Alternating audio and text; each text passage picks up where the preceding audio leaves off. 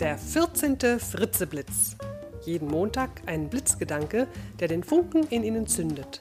Ein Podcast von und mit Nicola Fritze. Hallo und guten Montagmorgen. Der heutige Blitzgedanke heißt Aber, aber.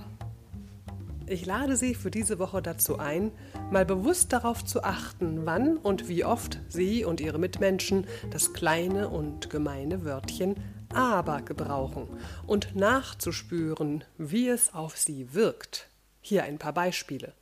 Ich verstehe dich ja, aber ich finde oder die Idee ist ganz gut, aber wir sollten vorher das Budget kalkulieren. Na, spüren Sie schon ein bisschen die Wirkung?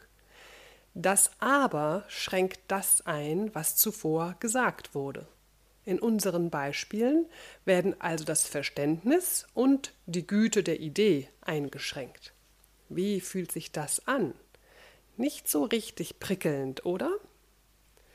Vielleicht ist es Ihnen ja auch schon mal in einem Meeting zum Beispiel so ergangen. Sie bringen eine Idee auf den Tisch und dann sagt jemand, ja, aber. Mein Vorschlag ist, ersetzen Sie diese Woche ganz konsequent und bewusst so oft wie möglich das Wörtchen aber durch ein und. Dann hört sich das zum Beispiel so an. Ich verstehe dich und ich finde oder die Idee ist ganz gut und wir sollten vorher das Budget kalkulieren. Und wenn Sie so eine richtig motivierende Wirkung im Gespräch erzeugen möchten, dann sagen Sie nicht ja und, sondern ja, genau. Also zum Beispiel, ja, genau, und vorher kalkulieren wir noch das Budget. Meine Erfahrung ist, dass Meetings, in denen häufiger und und ja, genau verwendet werden, lebendiger sind und die Mitarbeiter mehr Motivation und Kreativität entwickeln. Und ein anderer Aspekt von aber und und ist beachtenswert. Je nachdem, ob Sie und oder aber benutzen, lenken Sie auch die Aufmerksamkeit Ihres Gesprächspartners in unterschiedliche Richtungen. Wenn Sie aber verwenden, werden sich die Menschen eher daran erinnern, was Sie danach, also nach dem aber gesagt haben.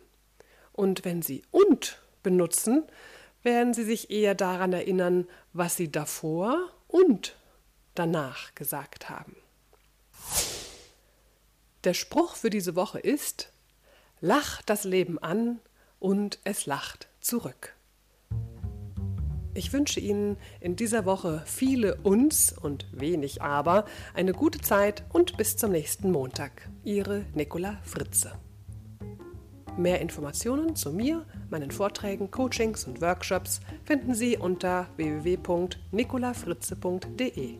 Und wenn Sie mögen, hören Sie doch auch mal rein in meinen anderen Podcast unter www.abenteuer-motivation.de. Die Musik heißt Watermelon Funk und ist zu finden auf www.bluevalley.de.